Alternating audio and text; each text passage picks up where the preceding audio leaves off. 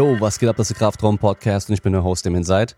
Mit der Folge Nummer 87, Q&A, besser spät als nie. Ich habe ja schon bei Instagram gezeigt gehabt, dass ich äh, am Donnerstag die Folge nicht bringen kann, weil ich dann den ganzen Tag in Köln bin und äh, wollte dann eigentlich Freitag direkt schon aufnehmen, hat aber nicht geklappt. Das Ding war aber, dass ich dann äh, Donnerstagabend auf dem Heimweg ähm, meinen Anschlusszug in Mannheim fast eine Stunde Verspätung hatte und ich mir dachte, komm, dann setze ich mich doch hier irgendwo hin, wo es ein bisschen ruhiger ist, am Bahnhof und äh, bin dann einfach ans Ende vom Gleis gelaufen, da wo keine Menschen waren und äh, habe dann da mich hingesetzt mit dem Mikrofon, habe angefangen aufzunehmen, hat sich auf den ersten äh, Anhörer, sag ich mal, also ich habe halt ganz kurz getestet, hat sich okay angehört.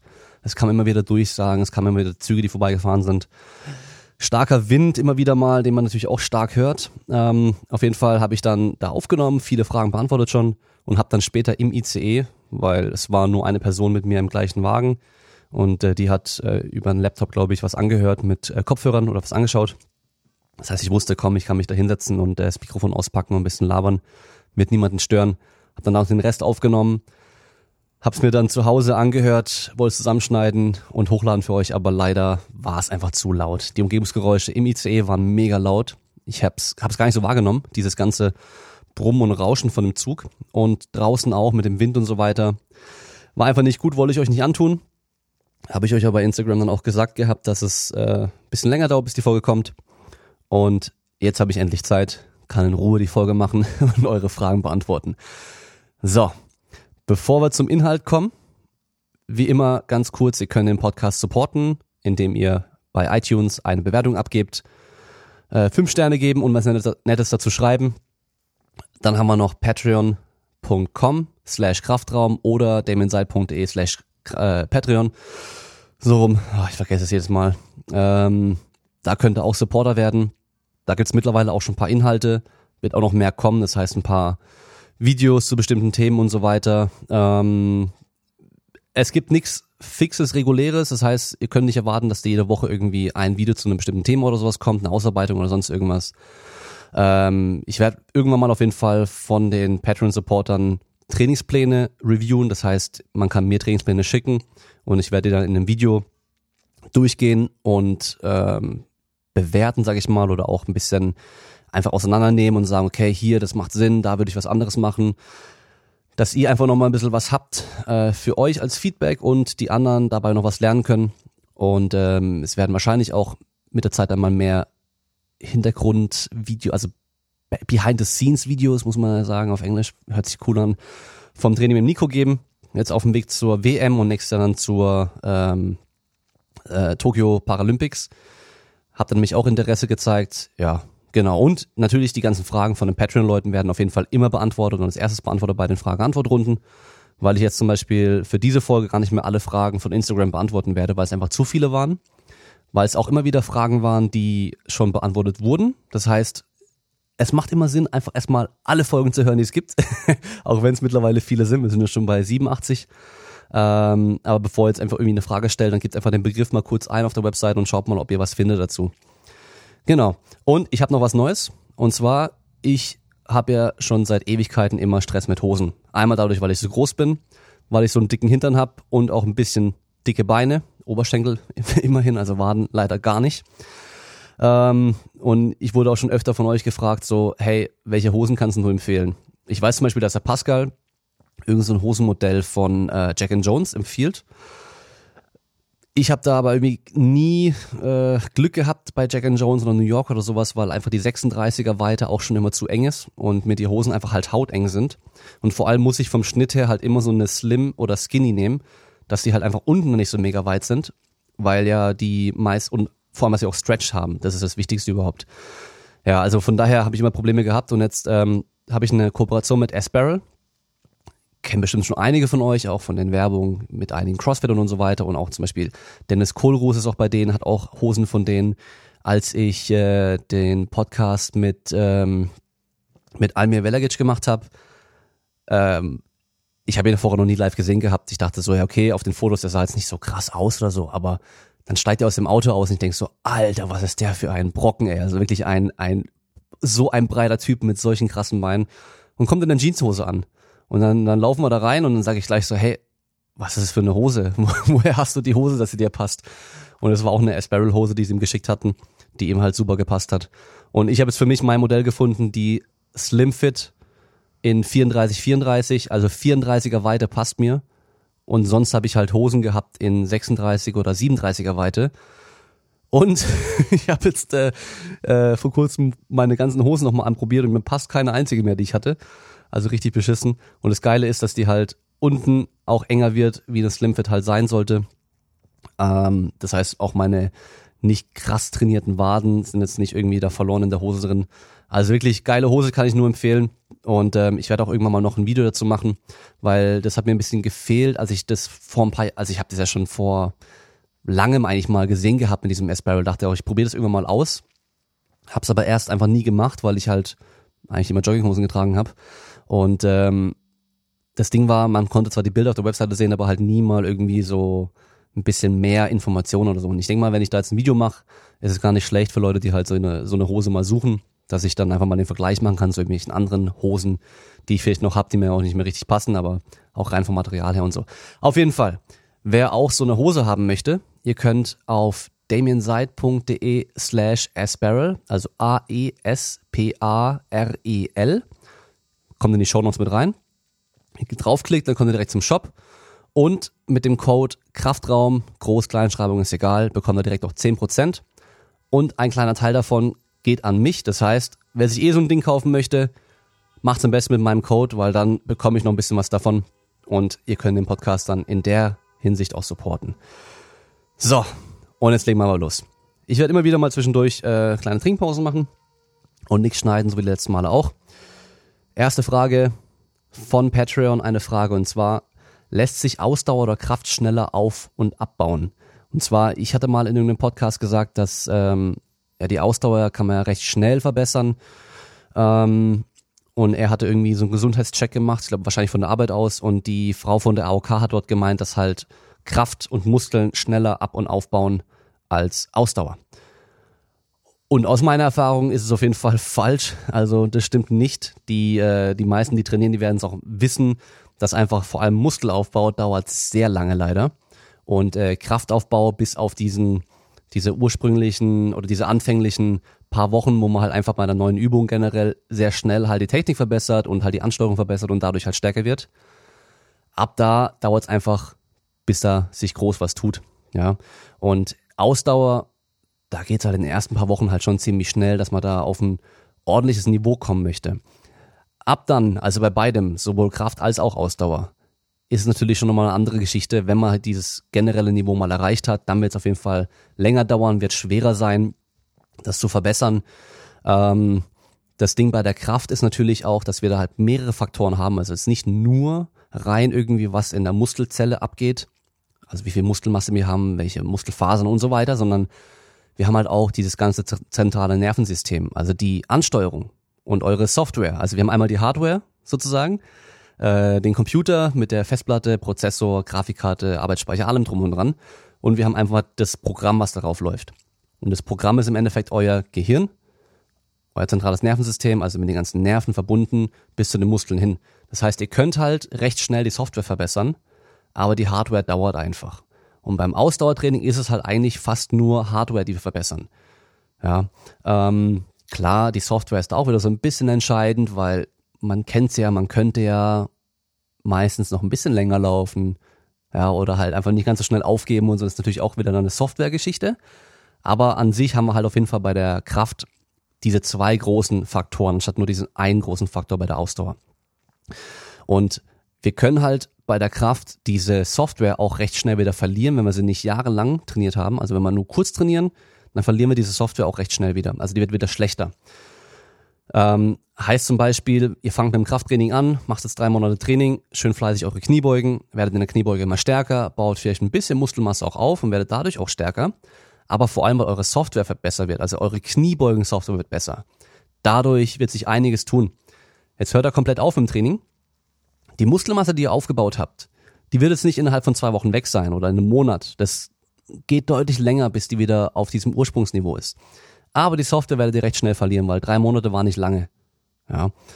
Wenn ihr es aber mal lange gemacht habt, wie beim Fahrradfahren auch, das verlernt ihr nicht mehr. Das heißt, ihr werdet recht schnell wieder das ansteuern können. Und Muskelmasse wird gar nicht so schnell verloren. Also ich kann aus meiner Erfahrung auch sprechen. Ich habe ähm, die letzten zwei Jahre beim Insanity Meet davor jeweils nur irgendwie vier bis sechs Wochen richtig schwer trainiert und mich vorbereitet auf den Wettkampf und davor halt einfach so hier und da ein bisschen trainiert, wie ich Bock hatte. Das heißt, überhaupt keine schweren Kniebeugen, teilweise gar kein Kreuzheben, weil ich halt zu Hause trainiert hatte, noch in der Wohnung damals. Und äh, halt überhaupt nicht wirklich auf Maximalkraft und Powerlifting trainiert. Das Ding war aber, ich habe meine Muskelmasse erhalten durch mein Training. Und ich konnte halt innerhalb von vier bis sechs Wochen meine ursprüngliche Leistung wieder abrufen oder sogar teilweise ein bisschen verbessern, weil ich halt doch ein bisschen Muskelmasse auch draufgepackt hatte und so. Der Unterschied aber zu diesem Jahr ist, ich habe jetzt halt dieses Jahr einfach mal besser und mehr trainiert und auch wirklich mit dem Ziel trainiert, mit dem Ziel, nächste Woche beim Insanity mitzumachen. Und äh, allein schon die Leistung, die ich jetzt im Training gebracht habe, die sind halt deutlich höher als die letzten Jahre. Also ich habe jetzt ähm, letzte Woche bei der Kniebeuge dreimal drei Wiederholungen mit 200 Kilo gemacht und ich habe beim Insanity letztes Jahr 202,5 einmal geschafft als Max. Ja, also von daher einfach schon mal da großer Unterschied. Ich werde jetzt eigentlich mit, ähm, ja wahrscheinlich mit allen meinen Bestleistung von den letzten Wettkämpfen diesen Wettkampf dann eröffnen. Das heißt, im ersten Versuch diese Leistung dann abrufen. Einfach weil ich halt trainiert habe und sich da halt was getan hat. Also einmal habe ich die Hardware verbessert, also mehr Muskelmasse nochmal draufgepackt, alles einfach stärker gemacht und ich habe meine Software auch verbessert. So. Wir kommen zur nächsten Frage, auch wieder vom Patreon. Und zwar, als Radfahrer im Winter mehr Krafttraining machen aber zum Beispiel nach Kreuzheben bin ich 1,5 Tage, also eineinhalb Tage außer Gefecht und kann nicht mehr richtig Fahrrad fahren. Also habe keinen Bock und kann auf dem Fahrrad nicht mehr die Leistung bringen. Ähm, er hat jetzt noch gemeint, dass er einfach ähm, erstmal jetzt fokussierter Krafttraining gemacht hat, sich da gut gesteigert hat, ähm, im Winter aber auch weiterhin Fahrrad fahren möchte. Aber jetzt halt einfach diesen, so wie ich es auch empfehle, im Winter für nächstes Jahr dann fürs Fahrradfahren den Fokus mal aufs Krafttraining setzen möchte, aber halt trotzdem weiter Fahrrad fahren möchte. So. Und im Endeffekt hast du die Frage auch schon selbst irgendwie beantwortet, weil du hast gemeint, du willst den Fokus auf das Krafttraining erstmal setzen. Und allein schon deswegen musst du beim Fahrradfahren auch ein bisschen kürzer treten. Weil wenn du jetzt anfängst, auf einmal drei, vier Mal die Woche schweres Krafttraining zu machen, dann weißt du auf jeden Fall, dass du halt nach dem Beintraining, also zu dem gehört auch Kreuzheben dazu, am nächsten Tag und übernächsten Tag wahrscheinlich auf dem Fahrrad nicht ganz so viel Leistung bringen wirst. Da kannst du dir dann halt überlegen, okay, was macht da am meisten Sinn? Ich weiß nicht genau, was du auf dem Fahrrad machst, ob du jetzt Mountainbike oder Rennrad oder sonst irgendwas machst, äh, was für Strecken, Distanzen du fährst, ähm, welche Geschwindigkeiten und so weiter. Aber was natürlich Sinn machen würde, dass du jetzt halt einfach mal so grundlegend auf dem Fahrrad arbeitest, das heißt irgendwie weniger intensiv, dafür lange und jetzt keine krassen Bergtouren mit äh, krassen Aufstiegen und äh, höchsten Geschwindigkeiten, sonst irgendwas, sondern halt eben einfach mal so wieder, ich sag mal, Grundlagenausdauer in Anführungsstrichen halt machst. Auf dem Fahrrad, vielleicht dann ein, zwei Mal die Woche, ja, und den Rest halt fürs Krafttraining. Und dann halt gucken, dass du bei deinem Krafttraining mal was rausholen kannst, was du halt sonst, wenn du sehr viel Fahrrad fährst, eben nicht machen kannst. Das heißt, einfach nochmal ein gutes Stückchen stärker werden und dann halt später gucken, es aufs Rad zu bringen. Ja, also das ist natürlich sonst immer schwer, das irgendwie ähm, ja, wie soll ich sagen, ähm, genauer zu beantworten, weil mir einfach zu viele Informationen noch fehlen. Ähm, er hatte auch gefragt, ob ähm, mein Online-Coaching dafür gut wäre, dass man halt eben beides aufs nächste Level bringen kann. Ähm, kommt natürlich drauf an. Das wäre jetzt so ein Fall, wo ich sagen würde, können wir erstmal den Plan einfach mal angucken und vielleicht fallen einem ja schon so irgendwie so ein, zwei große Dinge auf, die man halt verändern könnte, die es dann deutlich einfacher machen, wieder beides zu verbessern. Aber generell macht es wahrscheinlich Sinn, so wie du es jetzt vorhast, eben in einer Phase eher dich aufs Krafttraining zu konzentrieren und dann wieder in der Phase mehr auf das Fahrradfahren zu konzentrieren, weil es halt doch einfach schon sehr weit auseinander liegt. Gut. Nächste Frage. Das Ding ist, ich habe die meisten Fragen schon mal beantwortet. Zwar am Bahnhof und im Zug, aber ich kenne die Fragen schon. Die Erfahrung oder meine Erfahrung mit den Big Three von McGill, also die großen drei, bei Sportlern mit LWS-Problemen. Also Stuart McGill ist ein Professor für Wirbelsäulenbiomechanik in Waterloo, glaube ich. Und äh, hat jetzt mittlerweile halt schon sehr vielen Sportlern geholfen nach ja, ziemlich äh, krassen Verletzungen auch in der Wirbelsäule, also gerade Bandscheibenvorfälle, solche Geschichten. wieder fit zu werden und Höchstleistung zu bringen. Ähm, er hat ein Buch, das heißt, äh, oh, wie heißt das nochmal? Oh, jetzt habe ich vergessen, wie es heißt, egal, aber auf jeden Fall mit Brian Carroll zusammen, ein Powerlifter, der halt eigentlich einen komplett kaputten Rücken hatte und der jetzt wieder genauso fit und stark ist wie vorher auch. Und diese Big Three Übungen von ihm sind einmal Bird Dog Übungen, also so ähm, auf allen Vieren und dann zum Beispiel rechter Arm und linkes Bein abs äh, abspreizen, also hochstrecken und dabei halt den Rumpf komplett festhalten und das immer im Wechsel mit beiden Seiten. Dann einmal seitlichen Unterarmstütz, also Planks, aber seitlich und äh, ein modifizierter Curl oder Curl-Up oder Crunch. Und zwar, man liegt auf dem Rücken, stellt ein Bein auf, das andere Bein bleibt gestreckt, legt die Hände unter den unteren Rücken, dass diese natürliche Lordose, also das natürliche Hohlkreuz da bleibt und macht von da aus einfach nur eigentlich den Kopf und die Schulterblätter vom Boden abheben, indem man sich so ein bisschen einrollt. Und dabei aber nicht die normale Krümmung in der Wirbelsäule verliert, also diesen unteren Rücken, dieses Hohlkreuz bleibt dann bestehen durch die Hände, die da eben sind. Und dadurch kriegt man wieder Spannung auf die Bauchmuskel vorne drauf. Also im Endeffekt ist es ein Rumpftraining, was halt sehr rückenschonend ist. Ja, also habe ich auf jeden Fall Erfahrung mit, habe auch schon einige Leute äh, betreut oder mit denen Reha gemacht, die auch schon Bandscheibenvorfälle hatten, andere Rückenverletzungen hatten und da halt wieder fit werden mussten.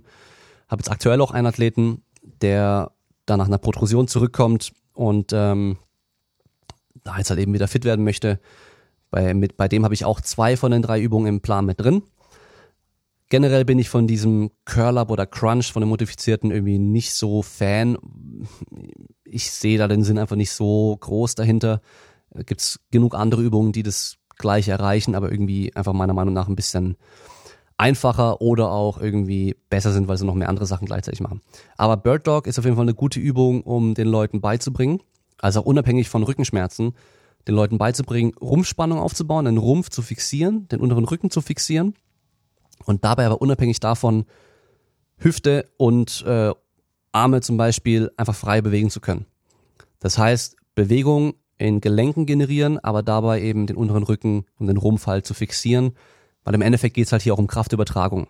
Ja, man muss bedenken, dass McGill sehr viel mit so Kraftsportlern und Powersportlern zusammenarbeitet. Also Leute, die halt eben hohe Spannung generieren können müssen, hohe Geschwindigkeiten in den Extremitäten generieren können müssen und halt hohe Kräfte übertragen können müssen.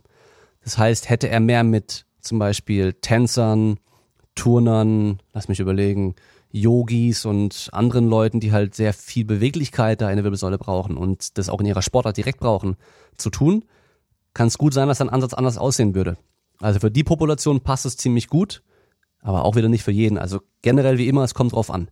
Also nicht jede Übung ist für jeden perfekt.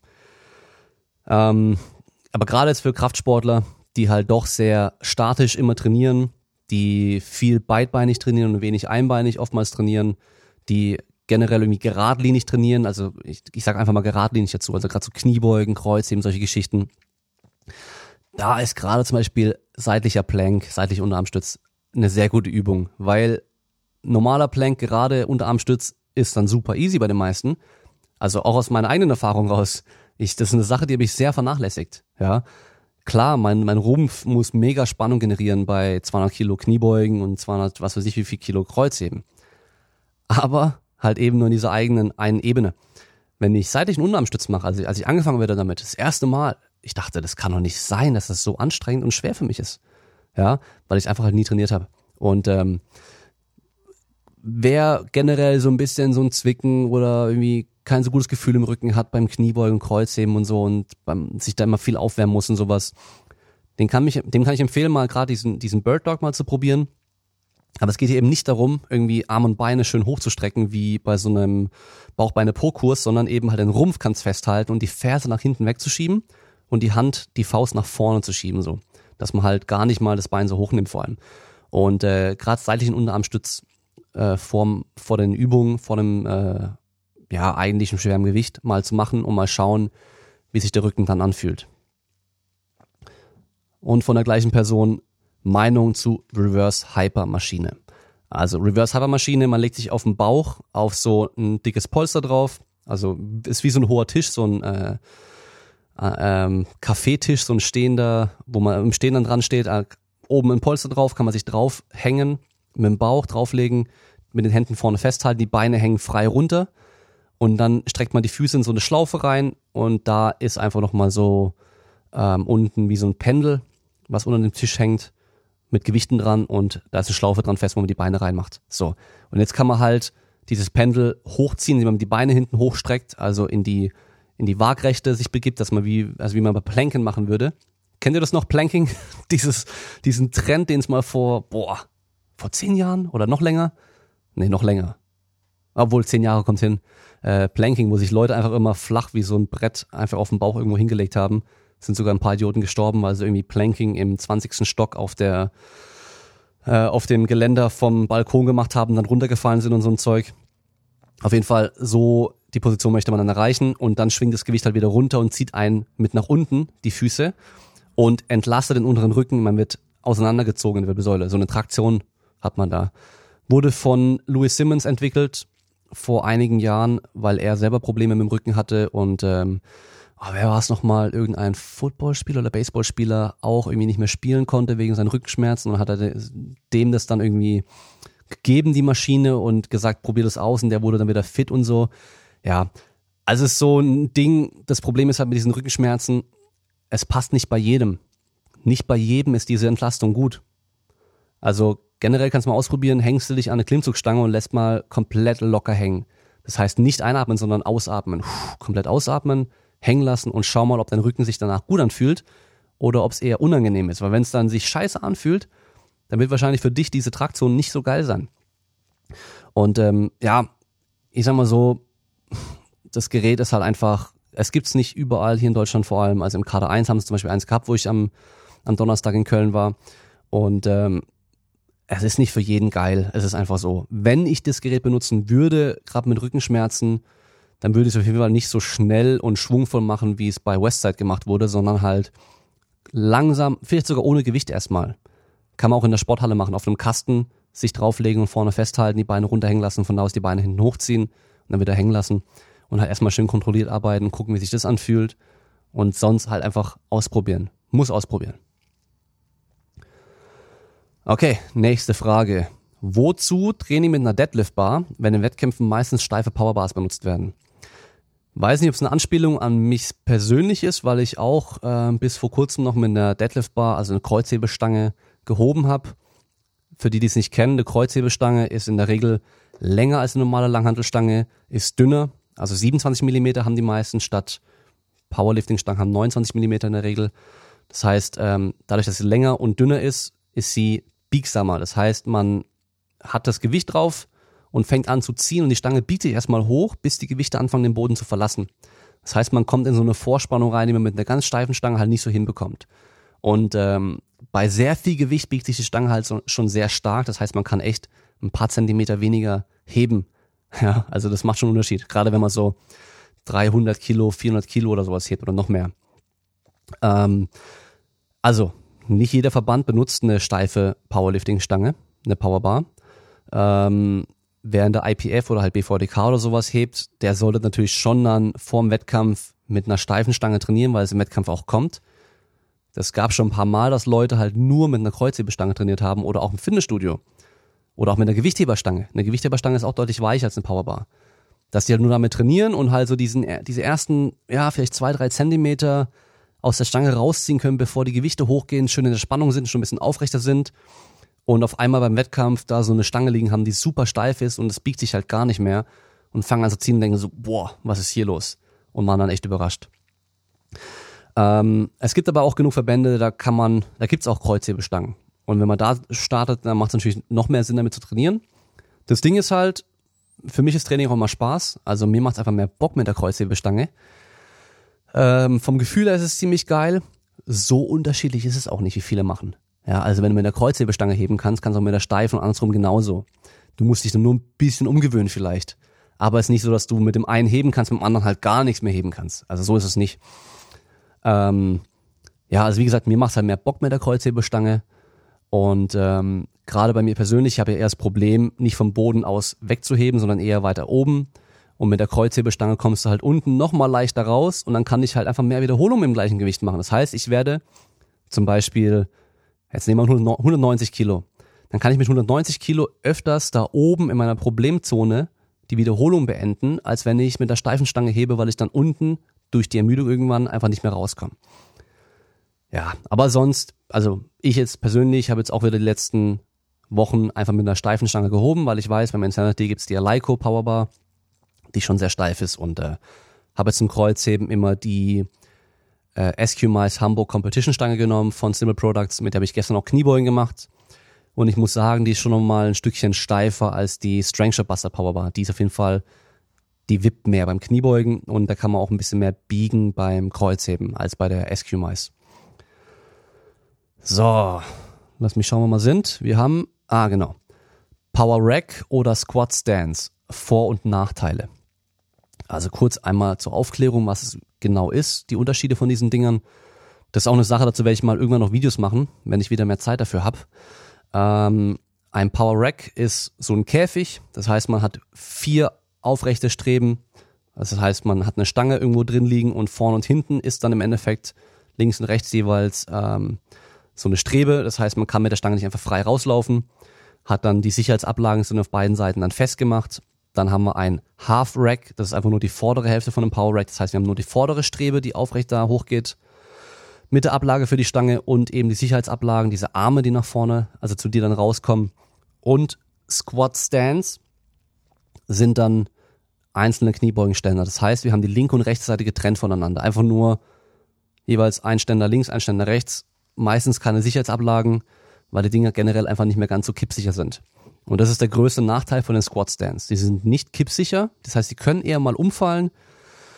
Ähm, das heißt, du kannst beim Reinlaufen, wenn du ablegen willst, irgendwie blöd mit den Scheiben an das Ding drankommen, das fällt dir um und dann stehst du da mit nur noch einem, einem Kniebeugenständer und äh, musst die Stange halt abwerfen. Das ist der größte Nachteil. Vorteil von den Squat Stands ist einfach Platz. Du brauchst viel weniger Platz und du kannst Dinge einfach schnell wegräumen. Ein Power Rack ist in der Regel deutlich größer, nimmt mehr Platz ein und deutlich schwerer vor allem. Das heißt, du wirst es nicht verschieben. Das wirst du einmal hinstellen, aufbauen und da bleibt es auch dann stehen. Dafür hast du beim Power Rack einfach die Sicherheitsablagen, viel mehr Sicherheit, du hast Klimmzugstange dran in der Regel, du hast äh, Seilzüge, die du anmontieren kannst, du hast viele andere Zubehöre, die du anmontieren kannst und ähm, das ist der größte Vorteil daran. Also einmal die Sicherheit und eben die Möglichkeiten. Bei einem Squat Stand, also Kniebeugenständer, kannst in der Regel nur Kniebeugen machen, alles was halt mit einer hohen Ablage funktioniert. Kniebeugen, Schulterdrücken, solche Geschichten. Bankdrücken geht meistens sogar schon gar nicht mehr, weil die oftmals halt einfach nach, zum, nach oben zum Rausziehen die Teile haben, die Ablagen, und die gehen nicht tief genug fürs Bankdrücken. Ja, also von daher, man muss schauen, was man möchte, was man mit dem Ding anstellen möchte, wie viel Platz man hat. Und von da aus generell meine Empfehlung, wenn der Platz da ist, immer ein Power Rack kaufen, weil im Nachhinein wirst du es nie bereuen, dass du einen Power Rack hast, wenn du dann Zubehör haben willst. Andersrum, du hast nur Kniebeugenständer und willst auf einmal noch irgendwelches Zubehör haben, gibt's dafür nicht. Willst Klimmzug machen, gibt's dafür nicht. Ähm, dann hast du das Ding zwar dastehen, aber kannst halt nur irgendwie ein, zwei Übungen daran machen. Von daher, wenn es geht, immer ein Power Rack kaufen. Oder der Kompromiss eben so ein Half Rack, aber dann auch genau schauen, dass es ein Half Rack ist mit Sicherheitsablagen, so stabil, dass es auch nicht kippen kann, wenn du wilde Klimmzüge dran machst oder so und halt auch Zubehör noch anmontierbar ist.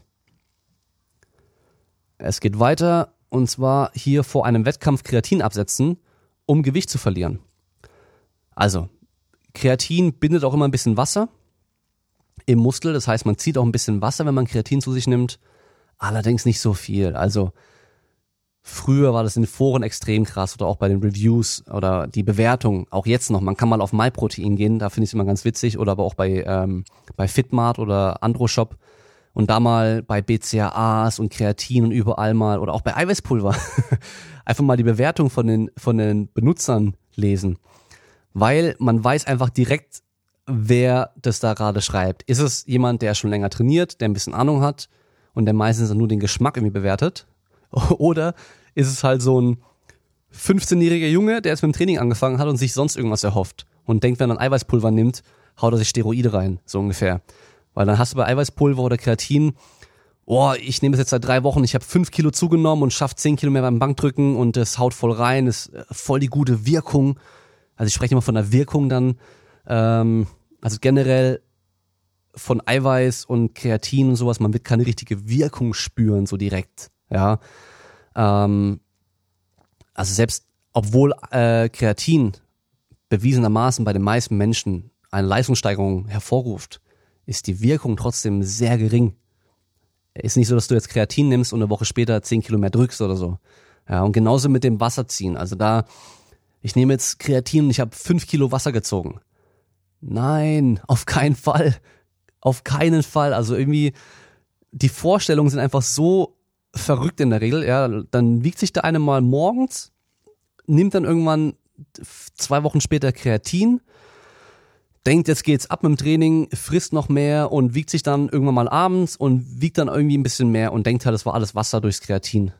Ist es nicht, ja. Also das Ding ist, wenn du Kreatin vom Wettkampf absetzt, von mir aus wirst du vielleicht ein paar hundert Gramm Wasser noch verlieren. Das verlierst du aber auch so, wenn du willst, durch äh, Wassermanipulation.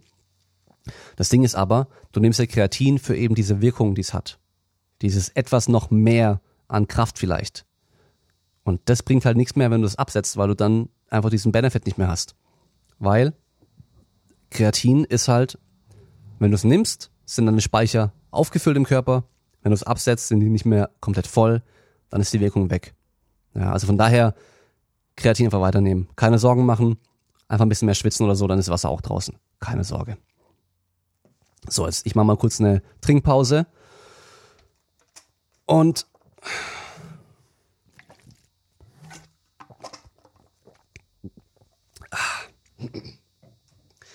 Mein Kleiner macht das übrigens auch, das haben wir ihm am Anfang mal beigebracht oder gezeigt aus Witz.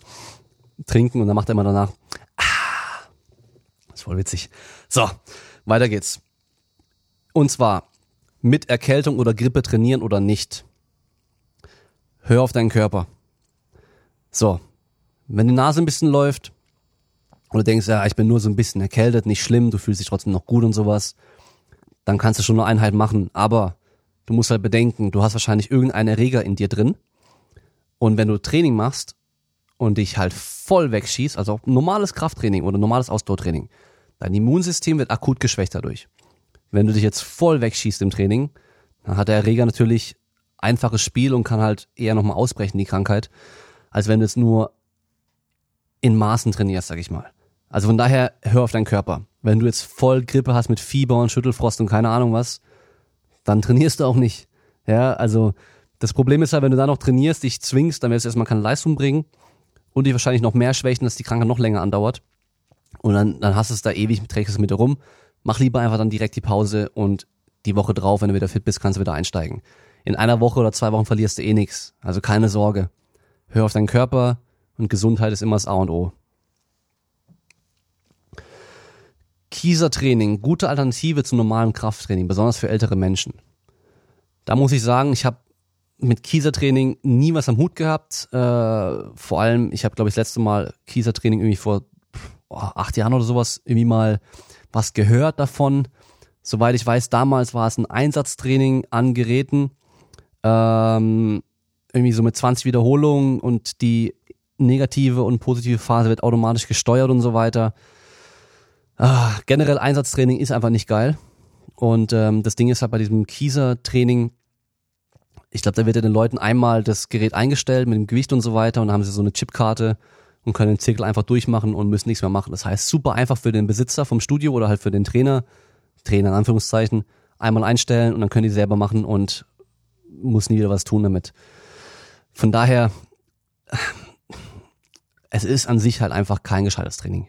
Also, wenn es immer noch so funktioniert, ist kein gescheites Training, weil es gibt so viele Faktoren, die einfach fehlen. Also diese progressive äh, Belastungssteigerung. Das heißt, du musst mit der Zeit mehr machen.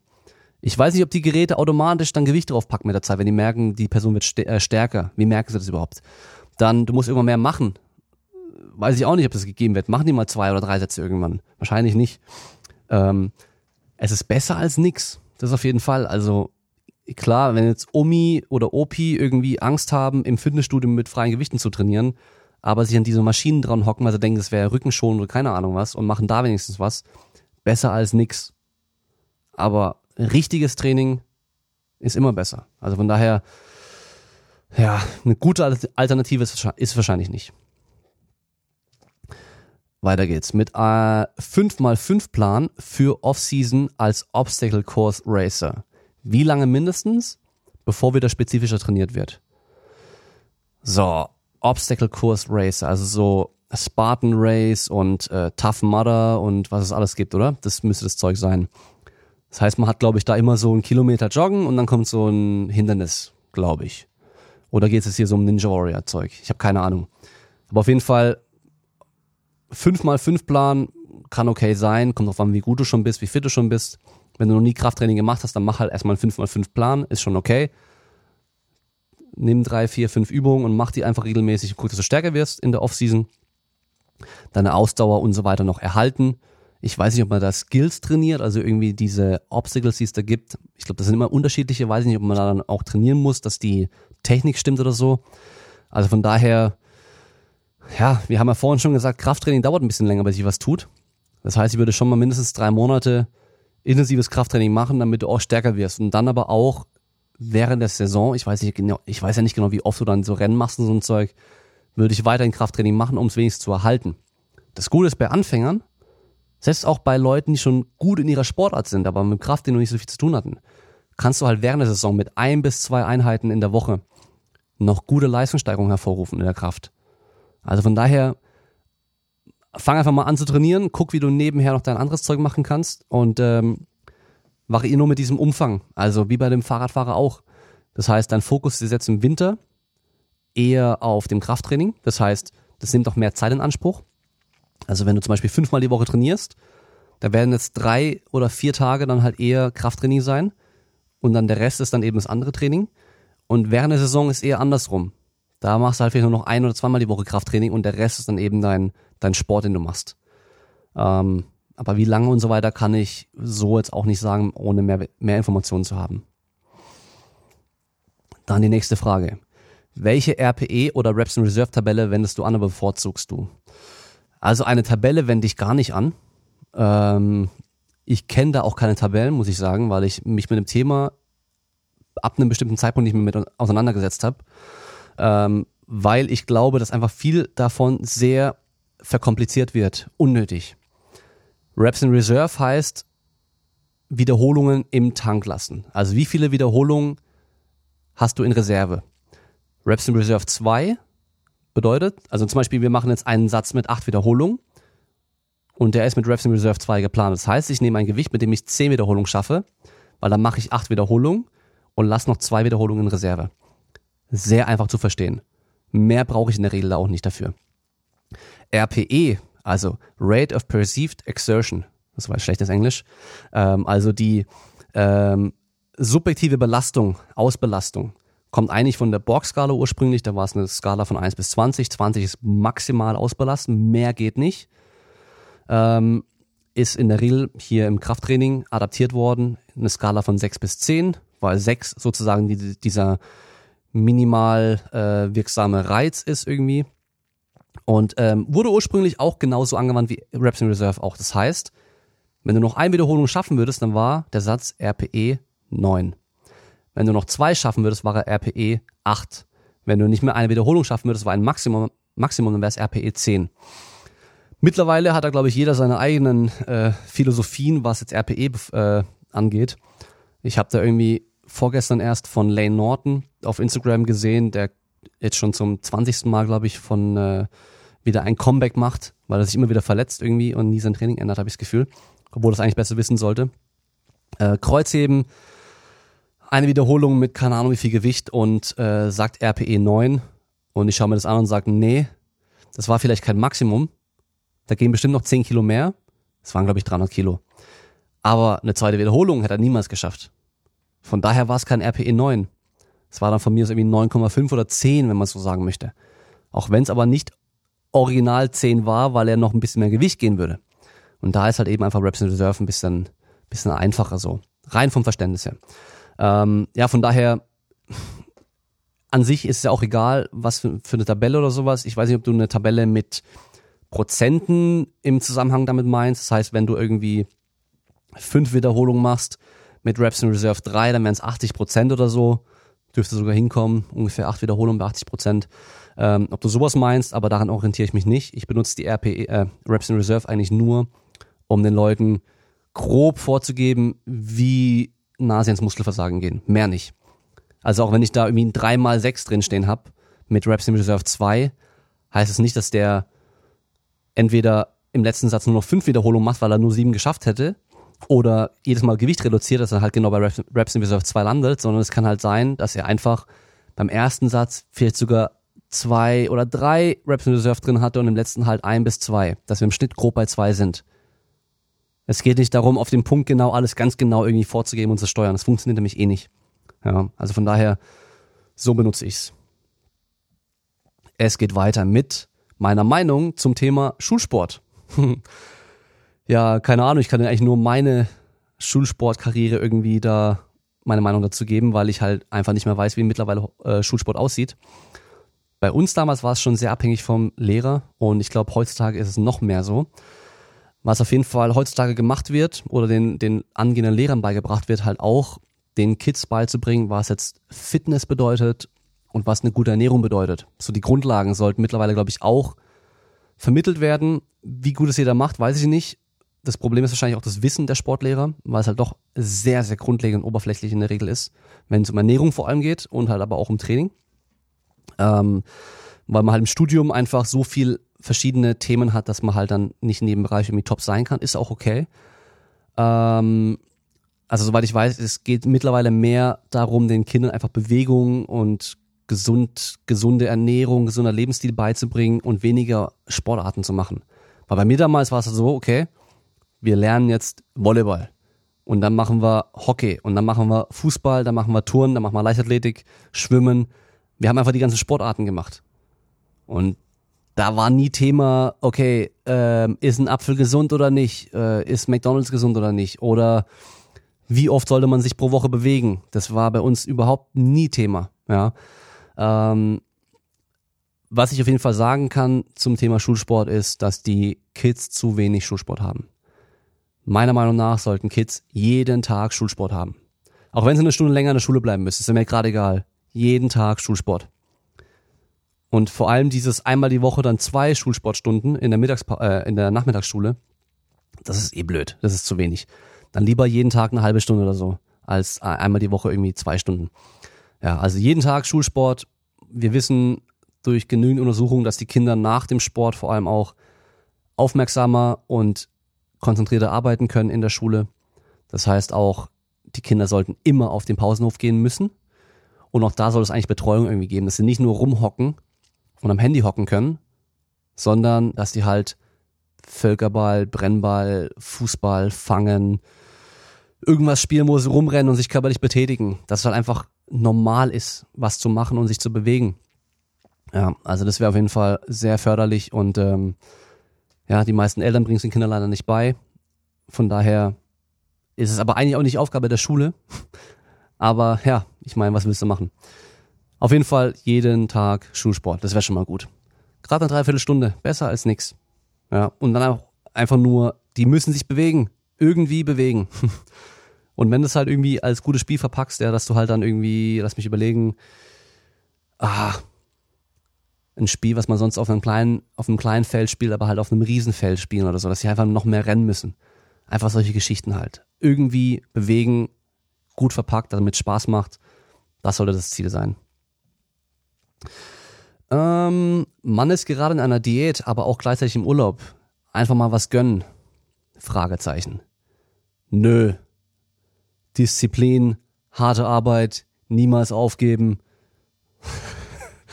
also, hey, abnehmen oder Diät ist in der Regel ja nicht nur drei Wochen, sondern auch ein bisschen länger, je nachdem, wo du, wo du herkommst, wo du hin willst mit deinem Gewicht. Das heißt, mal eine Woche zwischendurch mal hier ein bisschen Pause machen, ist vollkommen okay. Macht langfristig gesehen eh kaum einen Unterschied. Dann machst du halt hinten dran eine Woche mehr Diät. Aber jetzt im Urlaub halt dann am Buffet richtig durchdrehen. das ist auch keine gute Idee.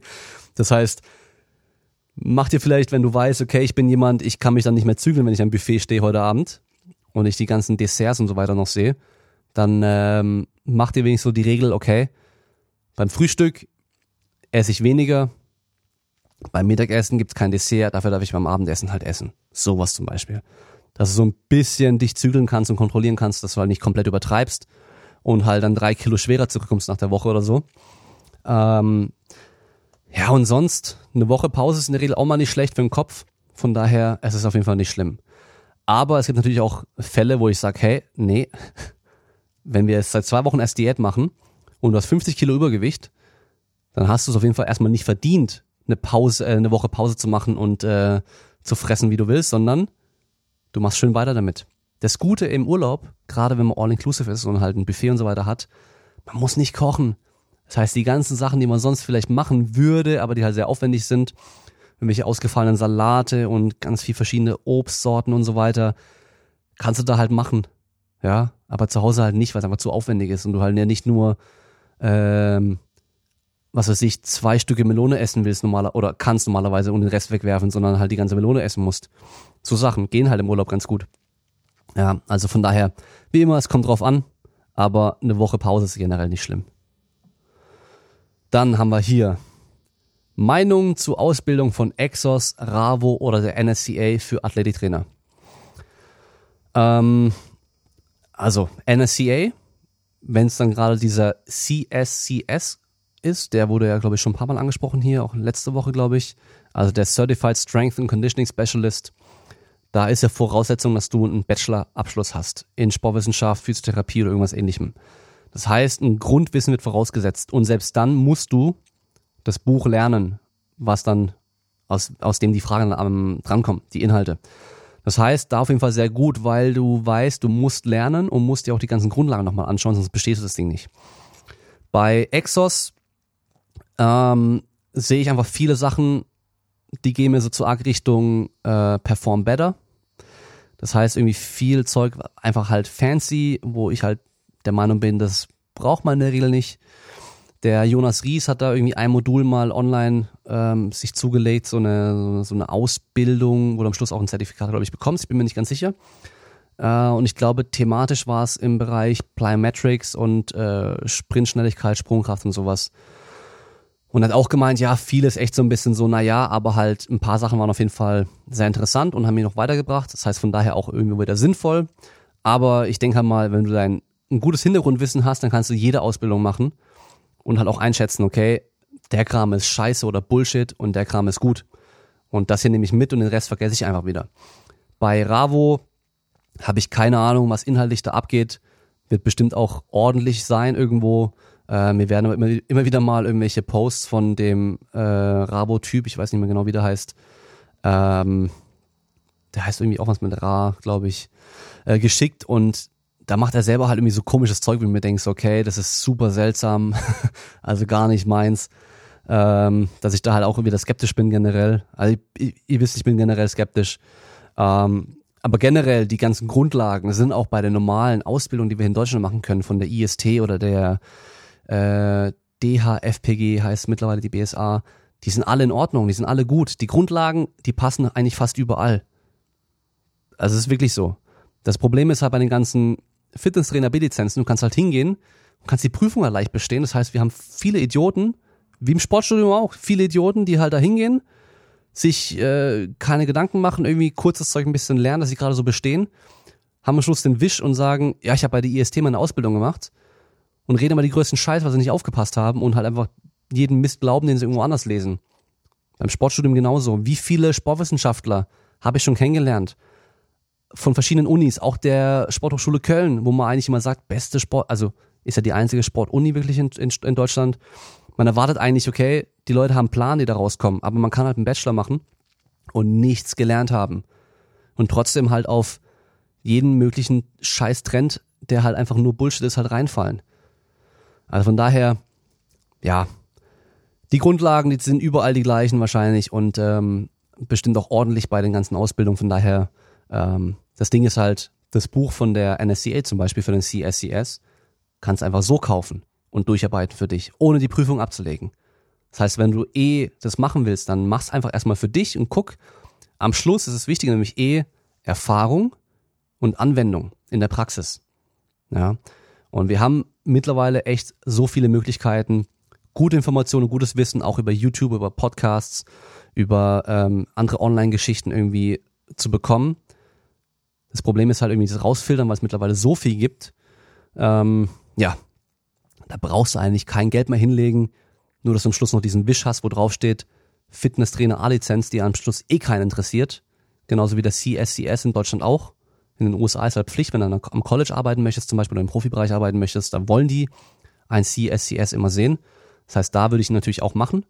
Ich habe auch so vor, es irgendwann zu machen, einfach nochmal, um mich selber zu ch äh, challengen, dass ich halt auch nochmal alles durcharbeite, die ganzen Grundlagen.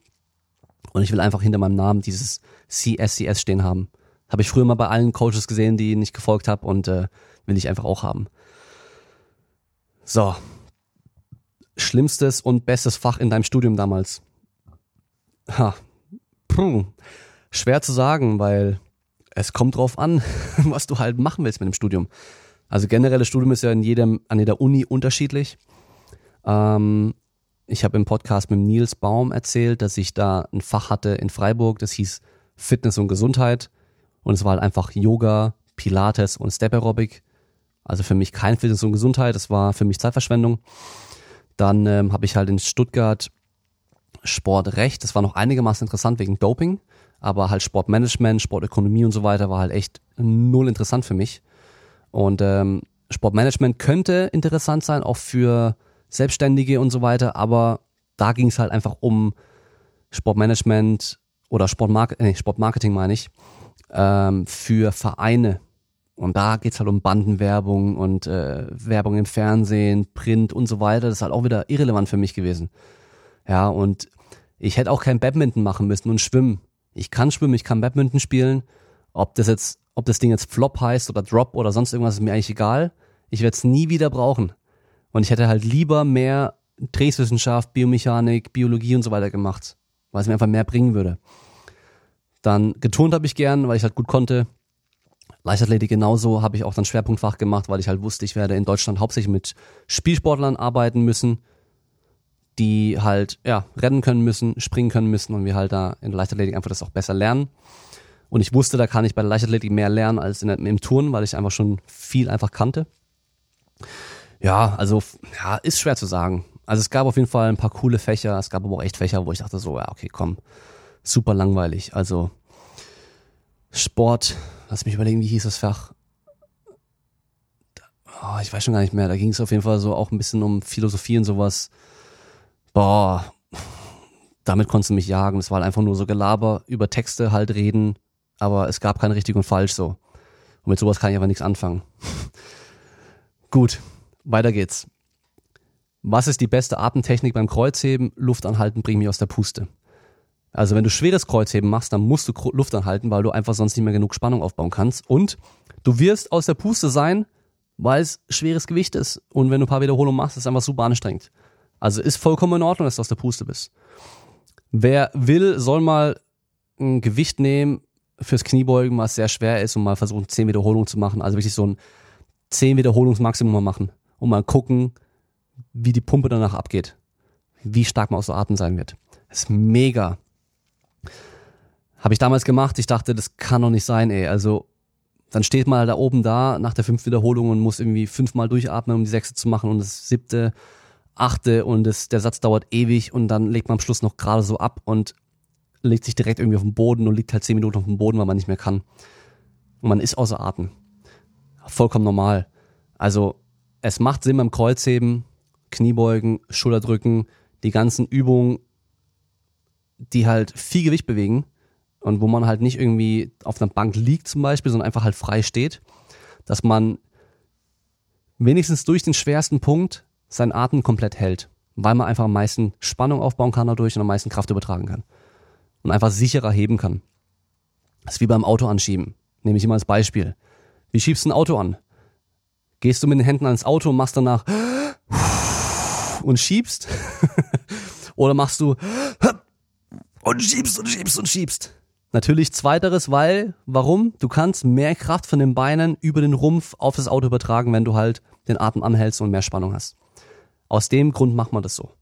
Und deswegen auch gar nicht groß nachdenken erstmal beim Krafttraining, weil du machst automatisch in der Regel das so, wie du am ehesten halt Kraft generieren kannst. Und dann kommen wir von hier aus noch zur letzten Frage. eine Es kommt drauf Anfrage und zwar, was ist bei der Selbstständigkeit als Athletiktrainer bezüglich Recht und Steuern zu beachten? Da solltest du nicht mich fragen, nur weil ich auch selbstständig bin, sondern du solltest einen Steuerberater fragen. Weil es kommt extrem auf die Situation drauf an. Ich persönlich war noch nie nur selbstständig. Ich war immer auch angestellt. Und immer auch hauptsächlich angestellt. Also hauptberuflich angestellt und nebenberuflich selbstständig. Ähm, wird bei mir auch in Zukunft weiterhin so bleiben. Und deswegen wird es für, für mich immer anders sein wie für dich, wenn du komplett selbstständig bist. Dann, es, also es kommen auf so viele Faktoren drauf an. Ich bin auch kein Experte in dem Gebiet, deswegen brauche ich auch gar nicht groß drüber reden. Hol dir direkt einen Steuerberater, damit du auch keine Fehler machst und nicht dann irgendwie auf einmal kommt dann eine Krankenkasse zwei Jahre später oder sonst irgendjemand Finanzamt und wollen auf einmal für jeden Monat nochmal Geld haben oder so und äh, du stehst dann da und denkst so, ja, okay, mein Erspartes war eh nicht so viel und jetzt ist es komplett weg. Oder ich habe gar nicht das Geld dafür, das zu bezahlen. Von daher hol direkt einen Steuerberater und lass dich von dem beraten. Das ist sein Job. Da ist er Experte darin und nicht ich als äh, Podcaster. Gut, damit sind wir am Ende. Habe ich noch irgendwas zu sagen? Ähm, ich werde bald was ankündigen, was euch alle auch betreffen kann, was sehr geil sein wird. Ich kann noch nichts verraten, weil ich erst noch in der, ich bin noch in der Planung und ich will noch mit allen den Termin noch komplett fixieren. Aber ich kann schon mal sagen, haltet euch Ende November frei. Und dann, äh, sobald ich mehr sagen kann, werden die Infos kommen. Ich werde natürlich alles hier im Podcast ankündigen. Ich werde es auf Instagram ankündigen. Und ich werde es dann auch auf der Webseite nochmal irgendwo einen Beitrag dazu machen mit allen Informationen. Und äh, genau. Damit sind wir am Ende für heute. Ich erinnere euch nochmal an patreon.com slash Kraftraum. Da könnt ihr Supporter werden. Ihr könnt selbst bisher auswählen, wie viel ihr pro Monat supporten wollt. Es geht bei einem Dollar los und ihr habt trotzdem auf alles Zugriff, was dann Patreon, Patreon exclusive sein wird. Ähm, genau. Ich bin raus. Ich werde den Podcast direkt online stellen und heute Samstag, morgen kommt die Folge mit Arne Otte. Wir haben über Online-Coaching gesprochen und vor allem auch über Hypertrophie-Training gesprochen. Muskel aufbauen, pumpen, breit und massiv werden, stabil werden. Also morgen auch alle wieder reinschalten. Ich wünsche euch noch ein schönes Wochenende. Wir hören uns beim nächsten Mal. Ciao.